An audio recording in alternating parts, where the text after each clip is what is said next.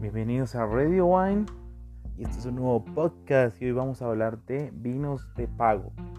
Bueno, aquí hay algo importante. ¿Qué son los vinos de pago? Nos vamos para España exactamente y vamos a salirnos de esa escala de lo que es la pirámide de la denominación de origen controlada, denominación de origen controlada y calificada, en la cual en la cúspide de ellas está la famosa zonas o regiones de Priorat y también las regiones de eh, la gran región de Rioja en España y obviamente otras denominaciones de origen eh, denominaciones de origen clásicas eh, en las cuales podemos tener más de 30 dentro de toda España.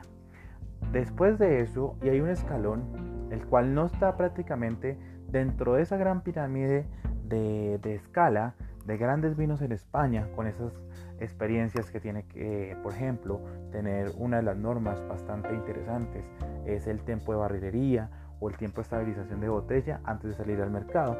Es cuando nace una de las grandes experiencias de lo que es un vino de pago.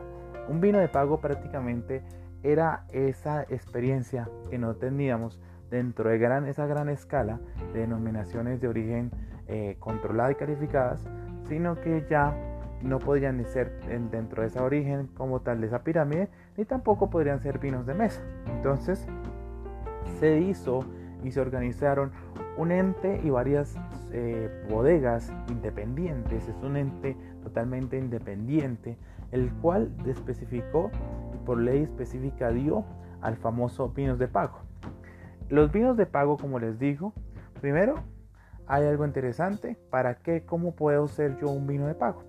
El pago, por ejemplo, en este caso prácticamente es una zona vinícola que no coincide más de dos hectáreas, muchas veces muy pequeña, algo muy especial en, dentro de diferentes regiones de España. El pago, por ejemplo, debe encontrarse dentro de una nación de origen protegida. Es una de las reglas para poder ser pago. La otra es que debe ser conocido con el nombre vinculado de forma tradicional al cultivo de los viñedos con los que se obtiene y cuya extensión máxima no podrá ser igual ni superior a ninguno de los términos municipales en cuyo territorio se ubique. Es una de las otras normas para poder ser vino de pago. El caso de la totalidad del pago, que se encuentra incluida en el ámbito territorial, de una denominación de origen calificada podrá recibir el vino de pago calificado siempre que se acredite que cumple con los requisitos exigidos vinos de la ley de denominación de origen calificada. Otra de las normas, para que lo tengamos acá, tema más jurídico que otras tonta, y que otra cosa es jurídicamente hablando, que las personas personales y subjurídicas que ostenten la titularidad de los viñedos ubicados en el pago en bodegas situadas en la proximidad del pago y los vinos no de pago serán elaborados y embotellados por las mismas personas. O sea, o por las personas o por los dirigentes acá en este caso. Toda la uva que se destina al pago deberá proceder de los viñedos ubicados en el pago determinado y el vino debe elaborarse, almacenarse y criarse de forma separada de otros vinos. O sea, no puede haber compartirse con otros vinos. En la elaboración de los vinos de pago se implantará un sistema de calidad integral que se aplicará desde la producción de la uva, la puesta en el mercado y otros. Cada vino de pago deberá contar con un órgano de gestión sujeto a la legislación de las comunidades autónomas. Eso por encima para empezar con lo que es un vino de pago. Grandes vinos de pago, pues vamos a encontrar muchos y pues eh, interesantemente hablando de lo que es un vino de pago. Ya saben que estamos en Radio Wine y nos van a encontrar en podcast eh, como plataformas como Google Podcast o Spotify. Mm, acá algo importante para que lo tengamos en cuenta. ¿Dónde y cuándo empezó? pues prácticamente comenzó en el año 2003, eh, siendo, como les digo, eh, algo importante para que todos sepan dentro de, esa singularidad de ser un buen vino de pago. Y esto, pues, según la ley de la viña y el vino, en el año 2003, vino, es el, del, eh, vino de pago es una denominación de origen protegida que hasta el momento solo se reconoce con tal nombre en, en diferentes comunidades autónomas. Bueno, aquí nos hablan mucho de Navarra, Castilla-La Mancha, Valencia, Aragón.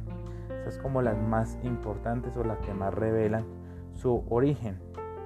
Hay algo importante con esto, es que algunos vinos de pago, antes de esa legislación, muchos, algunas marcas como tales, eh, podrían llamarse pago de o pago de. Dentro de esas marcas importantes, antes del año 2003, se les omitió y se les dijo que fueron más de 80 marcas, eh, que después de eso no podían decirle a sus vinos vinos de pago, a excepción que consideran con toda la legislación que conlleva ser un vino de pago. Por ejemplo, esto lleva más de entre 5 y 10 años. Entonces no se les haga raro que en el mercado van a encontrar algunos vinos que dicen vino de pago, pero no son necesariamente vinos de pago, sino que antes de la legislación del año 2003 que se elaboró tuvieron ese nombre y pues se mantienen como vinos de pago.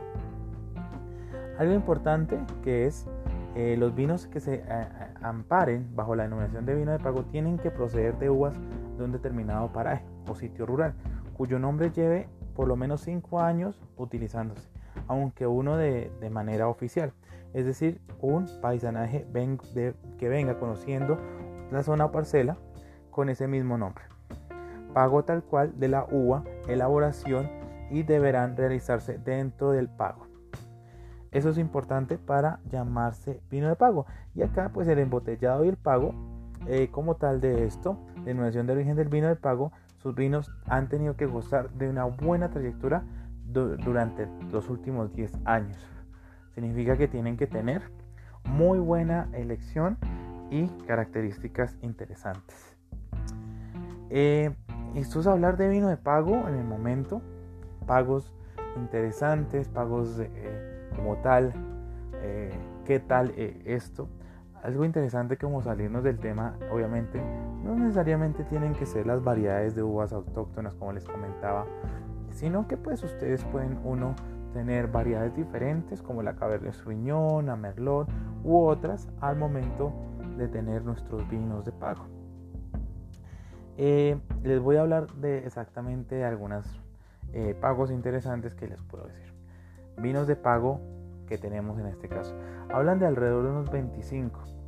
En este caso pues tenemos Campo de la Guardia en Toledo, ahí está Casa del Blanco en Ciudad Real, de esa Carrizal que está en Ciudad Real también. Este dominio de Valdepusa en Toledo eh, es el dominio prácticamente hablando del Marqués de Griñón, que fue uno de los líderes en hablar de vino de pago en el caso español.